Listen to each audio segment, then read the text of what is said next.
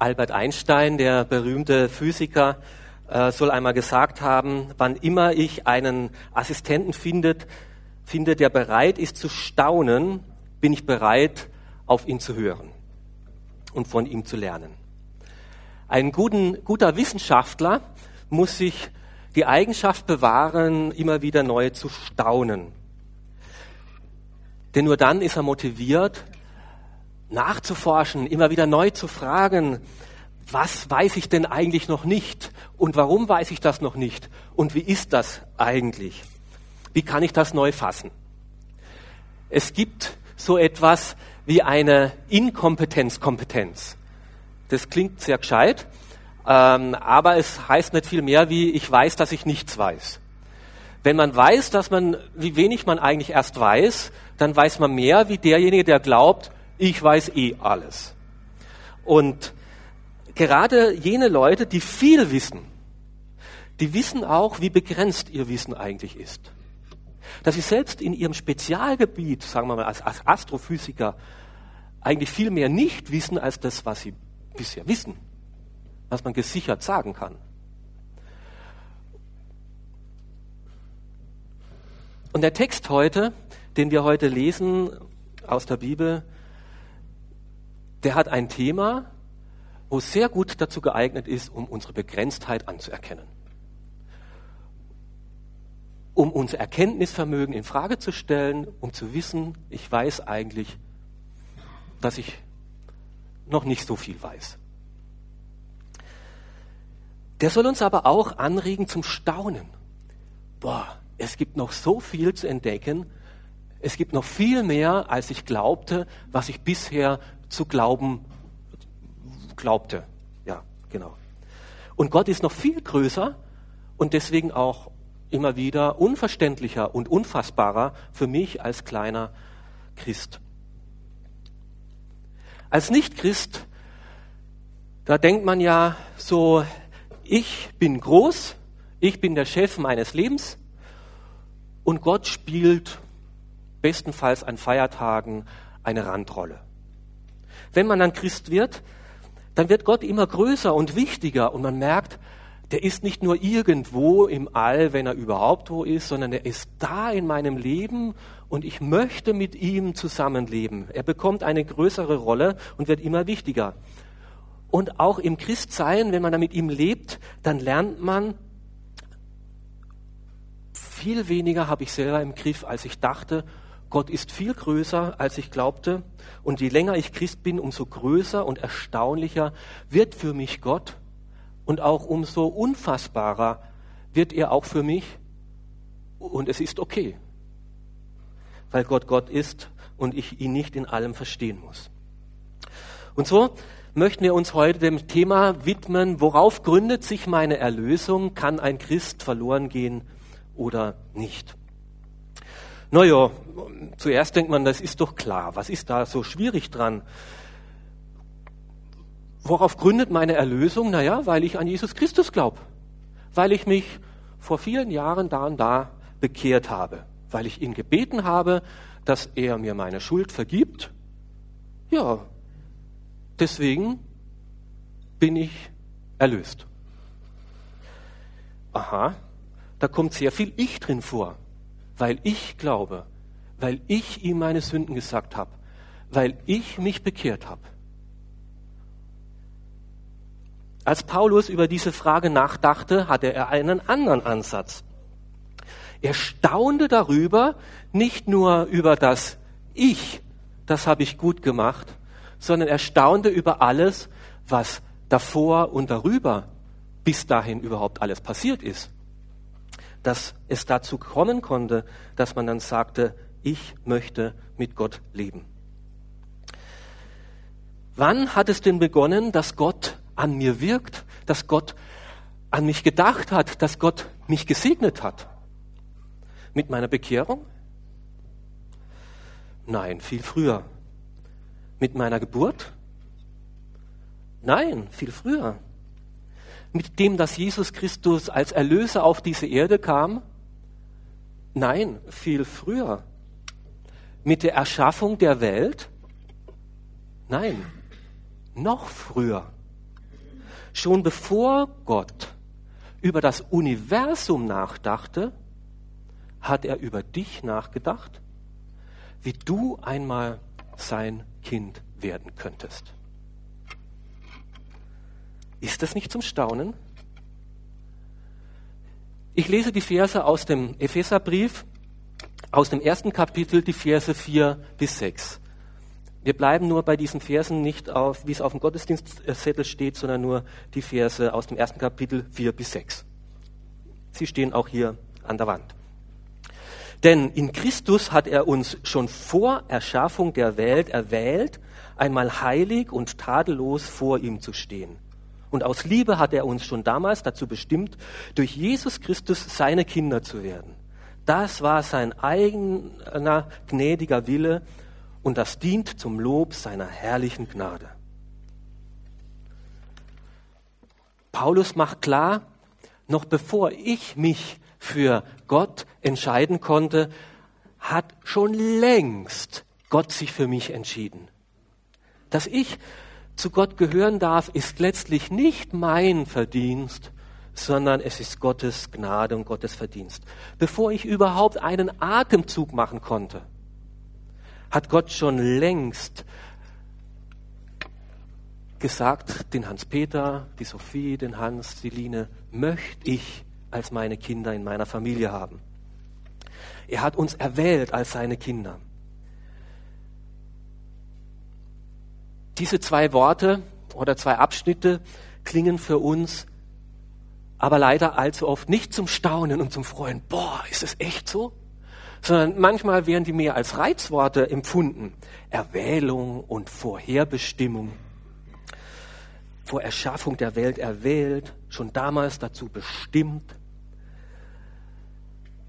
Erwählung bedeutet, dass Gott in seinem souveränen Willen frei sagt, aus einer größeren Menge erwähle ich mir manche zu meinem Kind, für meinen Zweck, zu dem ich sie bestimmt habe. Und das macht Gott ständig und immer wieder. Das macht er nicht erst mit uns. Das hat er schon mit Abraham gemacht. Den hat er erwählt in Ur, in Chaldea und hat ihm geredet und gesagt, du sollst jetzt der Stammvater eines neuen Volkes werden. Zu Israel hat er gesagt, ihr seid mein Volk, ich habe euch erwählt. Es liegt nicht an euch, dass ihr besonders seid. Ich nehme euch einfach raus aus dieser Völkergemeinschaft als mein Volk. Das hat er zu Mose gesagt, den hat er erwählt, dass er sein Volk befreien sollte. Hat er zum Aaron gesagt, du, ich erwähle dich zu Priester meines Volkes. Er hat es zum David gesagt, dich erwähle ich als den neuen König über mein Volk. Was hat der David tun können als Schafhirte? Hat der sich vorgenommen, Karriereziel König zu werden? Nie und nimmer. Er wurde von Gott erwählt und deswegen hat er auch den Propheten dahin geschickt. Genauso bei dem äh, Paulus, der hier unseren Brief hier schreibt und diese Worte eben von Gott in Worte gefasst hat. Paulus hat äh, Jesus hat Paulus erwählt. War Paulus auf der Suche? War der fragend? War der interessiert am christlichen Glauben? Weit gefehlt. Der hat die Christen verfolgt. Und Gott hat sich vorgenommen, dem muss ich helfen, dem offenbare ich jetzt Jesus Christus. Und da ging der Himmel auf und Jesus ist ihm leibhaftig erschienen. Er war nicht auf der Suche, aber Gott hat ihn erwählt, auserwählt, sein Botschafter zu sein. Für unsere menschlichen Ohren klingt es ziemlich herausfordernd. Wir sind es nicht gewohnt, dass über uns bestimmt wird.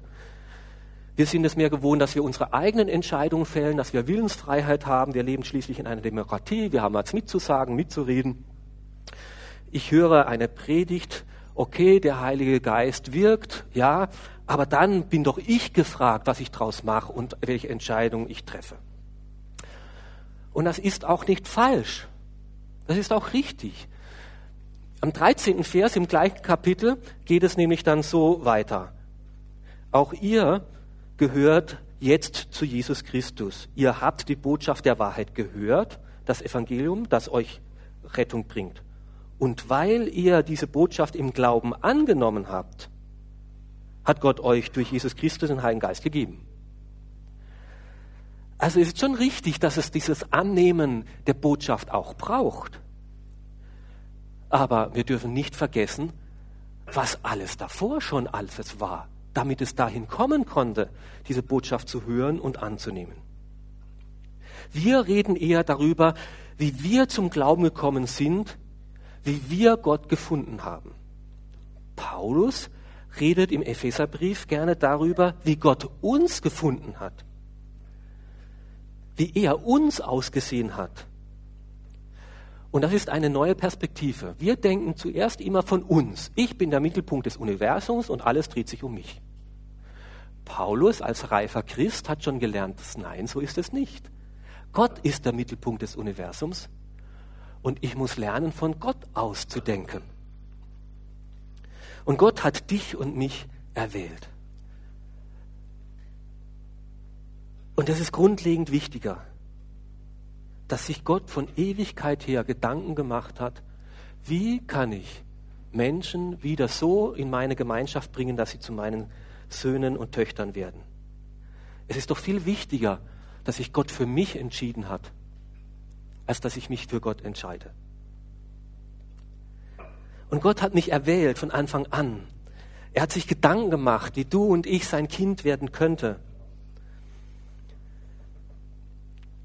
Wie können wir uns das vorstellen? Ein Bild, eine Geschichte.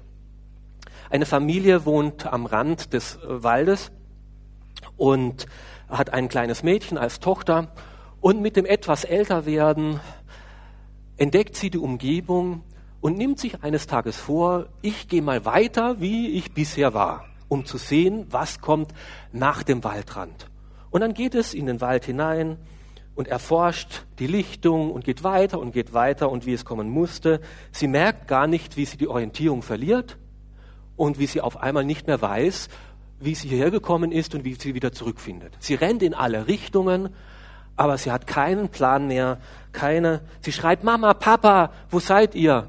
Ist aber hilflos allein, hat sich im Wald verlaufen. Schließlich sinkt sie erschöpft, verweint auf einem Felsen nieder und schläft ein. Schon längst haben die Eltern es gemerkt, dass die Tochter nicht zu Hause ist, haben die Polizei informiert und es ist eine große Suchaktion gestartet worden. Sie suchten und finden lange, lange dieses Mädchen nicht. Erst im Morgengrauen sieht der Vater diese Tochter wirklich auf einer kleinen Lichtung auf diesem Felsen liegen. Und er rennt ihr entgegen und rüttelt sie. Sie wacht aus ihrem Schlaf aus. Der Vater nimmt sie in die Arme und die Tochter sagt, Papa, Papa, endlich habe ich dich gefunden. Und der Vater nimmt sie in die Arme und trägt sie nach Hause. Und die Tochter sagt immer wieder, endlich habe ich dich gefunden.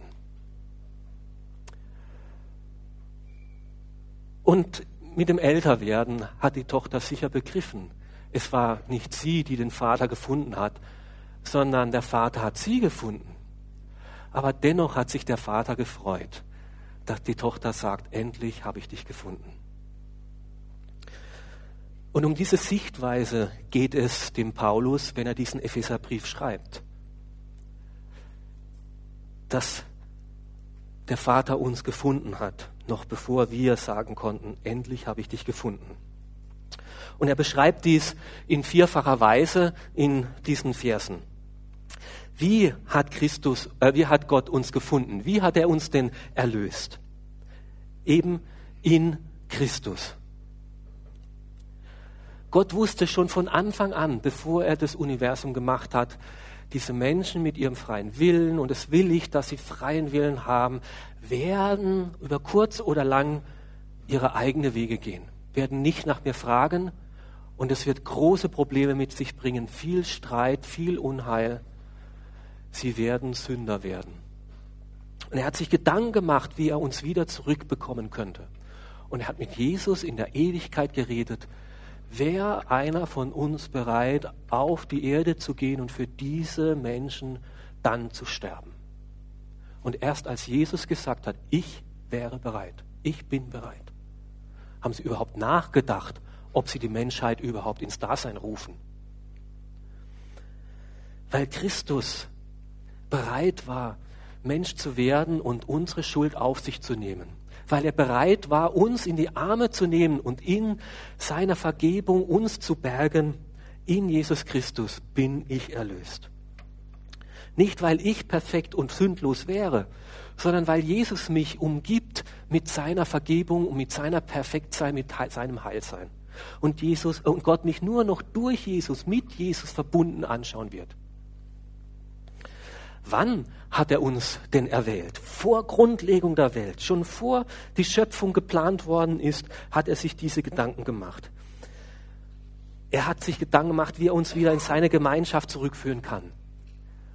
Vor Tausenden vor Jahren. Bevor er die Sterne ans Universum gepflanzt hat, hat er an dich gedacht. Wie schaffe ich das, dass ich dich wieder zurück in meine Gemeinschaft finde. Und Gott hat es verfügt und hat gesagt, den und den und den und den will ich haben. Warum hat er das so gemacht? Nicht aus Willkür und einfach nur, weil mir nichts Besseres einfällt, weil mir langweilig ist, sondern seine Motivation war Liebe. Aus Liebe hat er uns dazu bestimmt, seine Söhne und Töchter zu werden. Und an diesem Beschluss hatte er große Freude. Er hat sich vorgenommen, uns zu adoptieren und zu sagen, ich möchte die Menschen, die sich von mir davongerannt sind, entfremdet haben, möchte ich adoptieren. Und das wird wirklich dieses Wort Adoption gebraucht. Und wir wissen ja, Paulus sitzt im Gefängnis in Rom. Die Römer hatten ein hohes Adoptionsrecht. Es war dort üblich, wenn man keine eigenen Kinder hatte, dass man andere Kinder adoptiert hat. Und die wurden mit allen Rechten und allen Pflichten eingesetzt an so eine Stadt wie ein leibliches Kind. Und dieses Wort benutzt Paulus hier. Gott hat uns adoptiert als leibliche Kinder.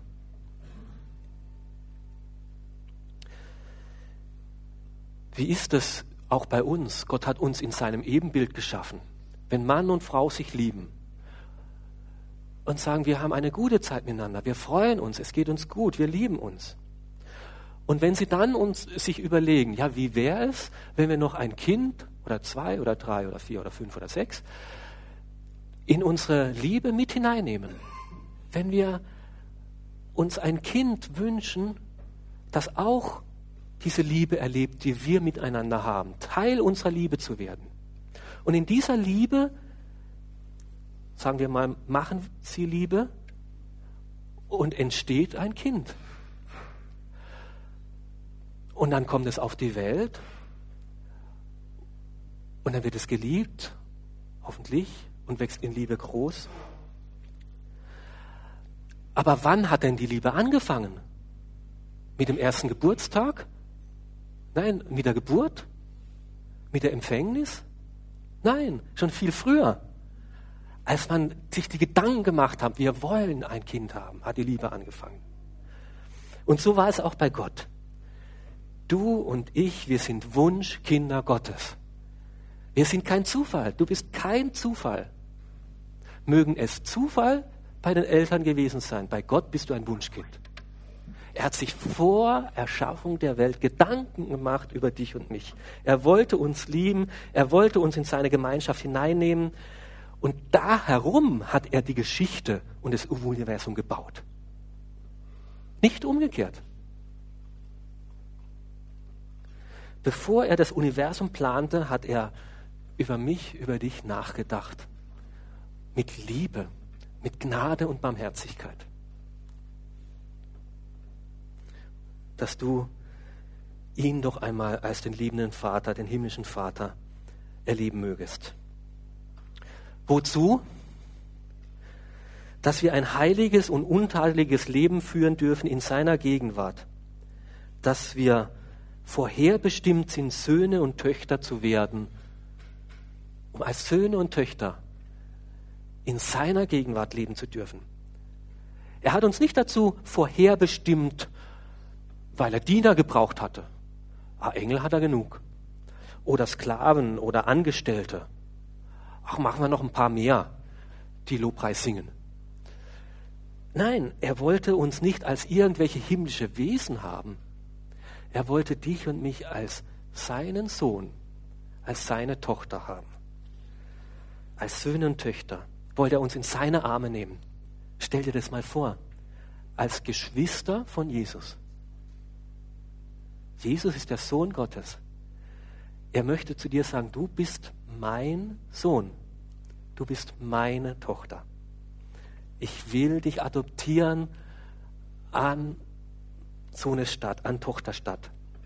Du darfst alle Rechten und Pflichten eines Kindes haben, wie ein leibliches Kind. Ich habe einmal einen sagen hören, so in einer Diskussion, wir sind alle Gottes Kinder. Stimmt nicht. Wir sind alle Gottes Geschöpfe. Aber wir sind nicht alle Gottes Kinder. Gottes Kinder sind die, die Gott auserwählt hat vor Erschaffung der Welt, dass sie seine Kinder sein dürfen. Und du darfst es sein. Ist das nicht zum Staunen? Ist das nicht zum Staunen? Und das alles soll zum Ruhm seiner wunderbaren Gnade beitragen. Paulus schreibt diese großartige Erkenntnis in einem Lobpreis, in einem Psalm, in einem Lotlied, nicht in einer theologischen Diskussion, sondern in einem Loblied, weil er sagt, das ist doch zum Staunen, das ist zum Freuen, das ist zum Wundern. Staunt mit mir, ich habe das euch nicht aufgeschrieben, damit ihr eure Köpfe heiß diskutieren könnt, wie das jetzt mit der Erwählung der Diskussion ist. Ich habe das euch aufgeschrieben, dass ihr Gott lobt und staunt. Seine Gnade ist noch viel größer, als ich bisher dachte.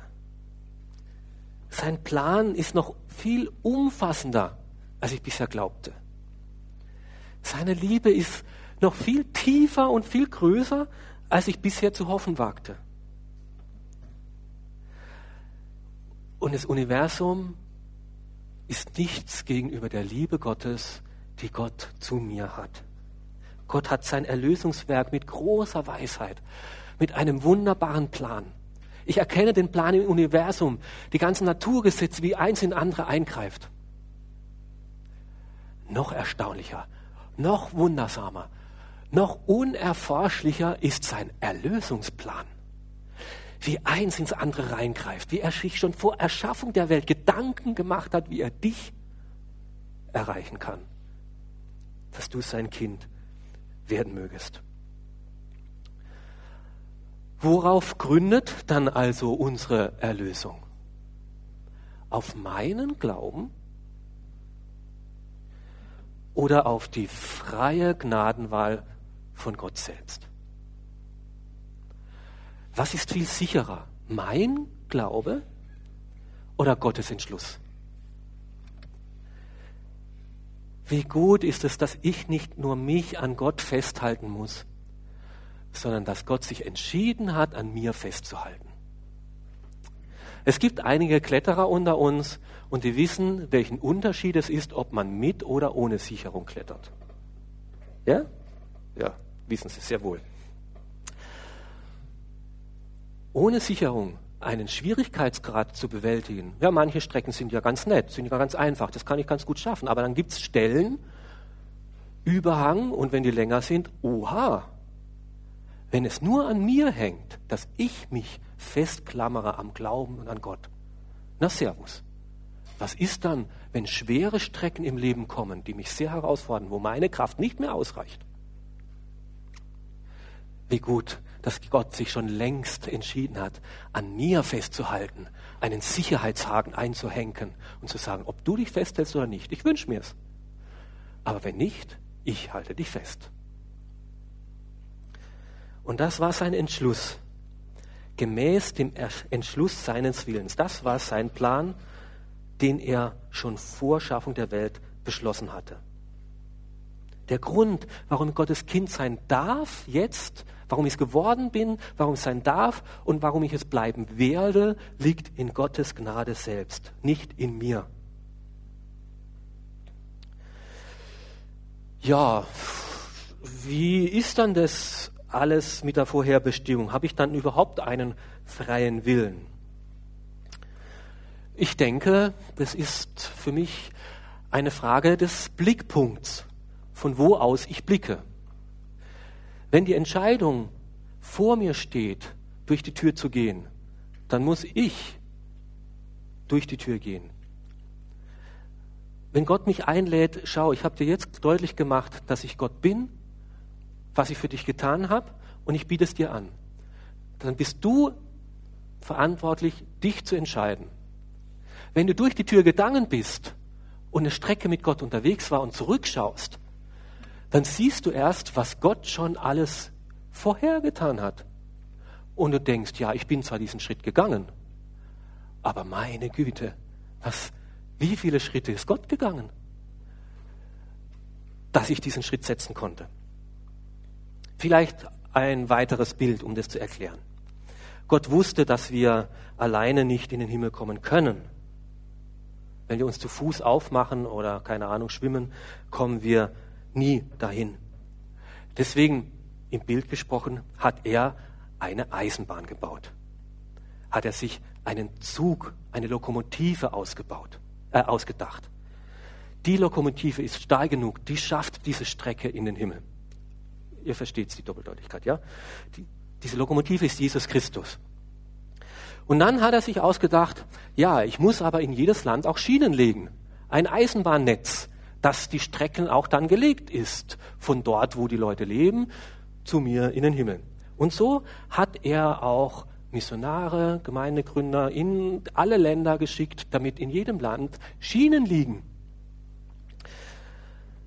Und dann hat er auch das noch so gemacht, dass an jedem Ort ein Bahnhof entsteht.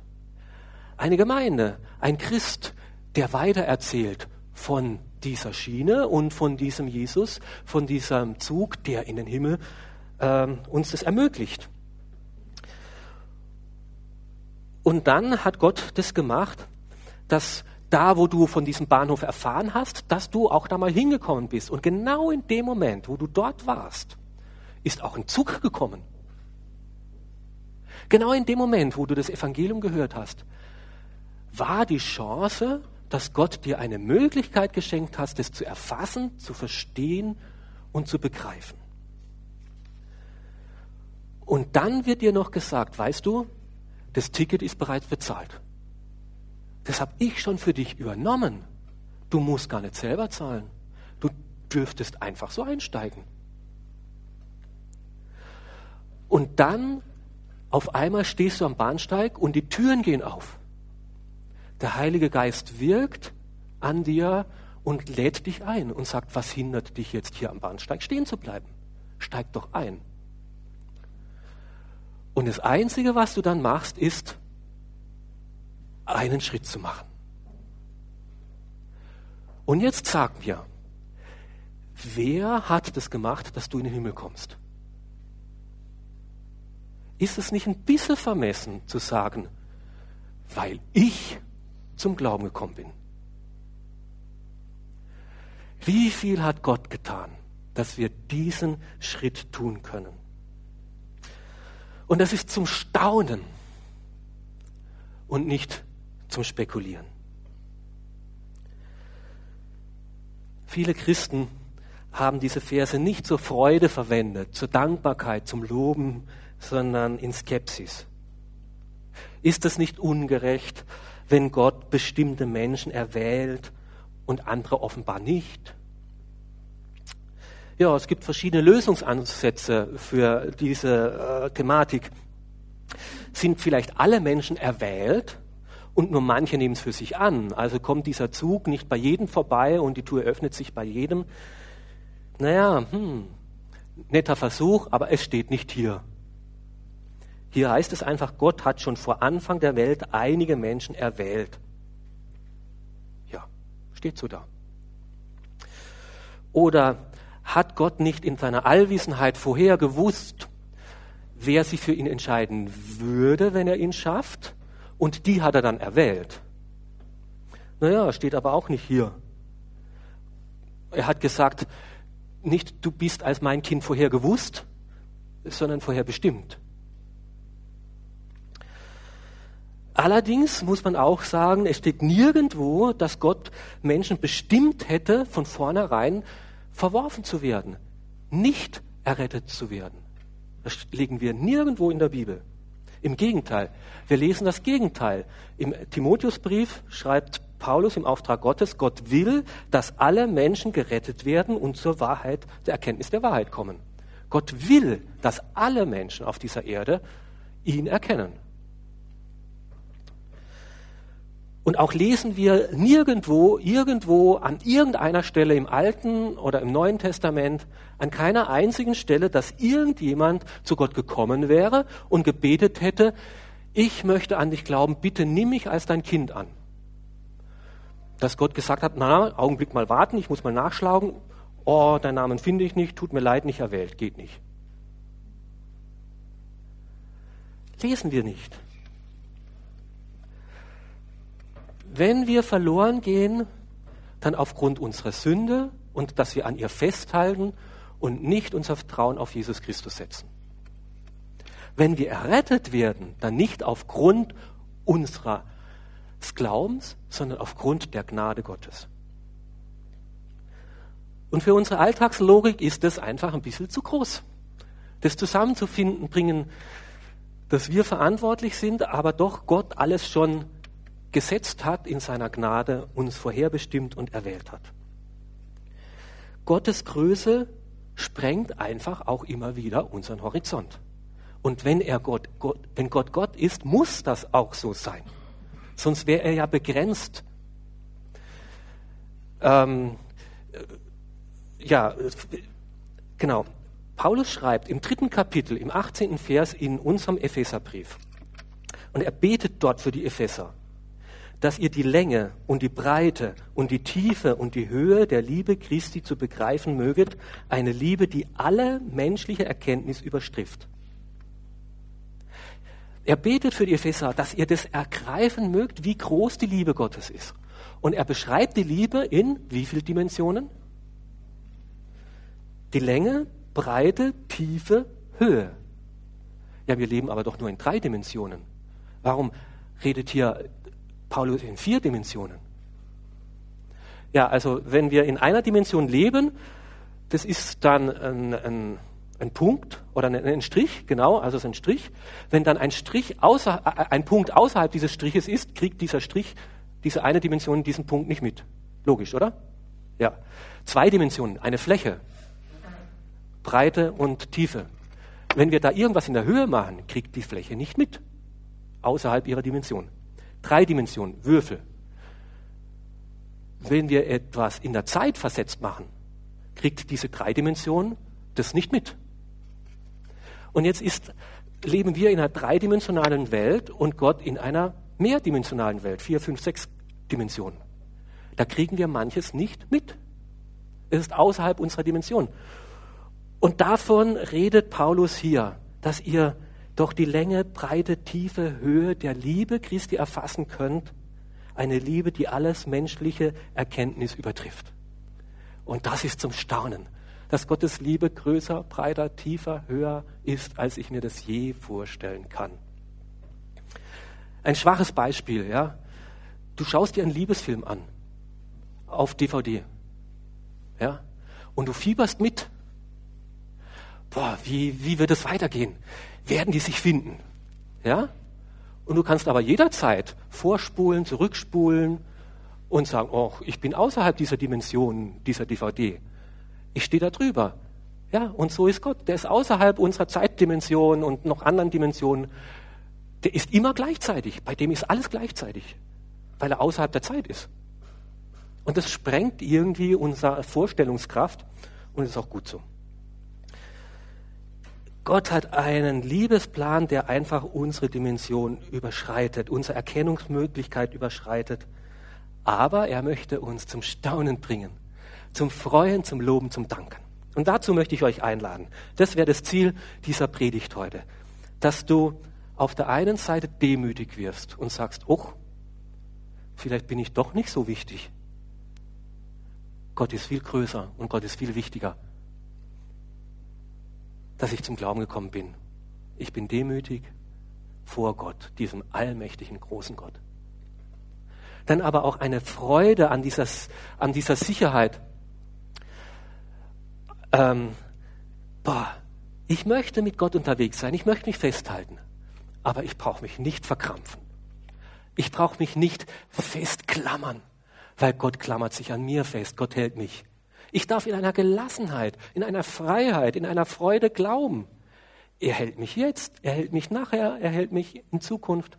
Ich darf in Freude und Freiheit sein Kind sein. Und eine tiefe Dankbarkeit über die Gnade Gottes.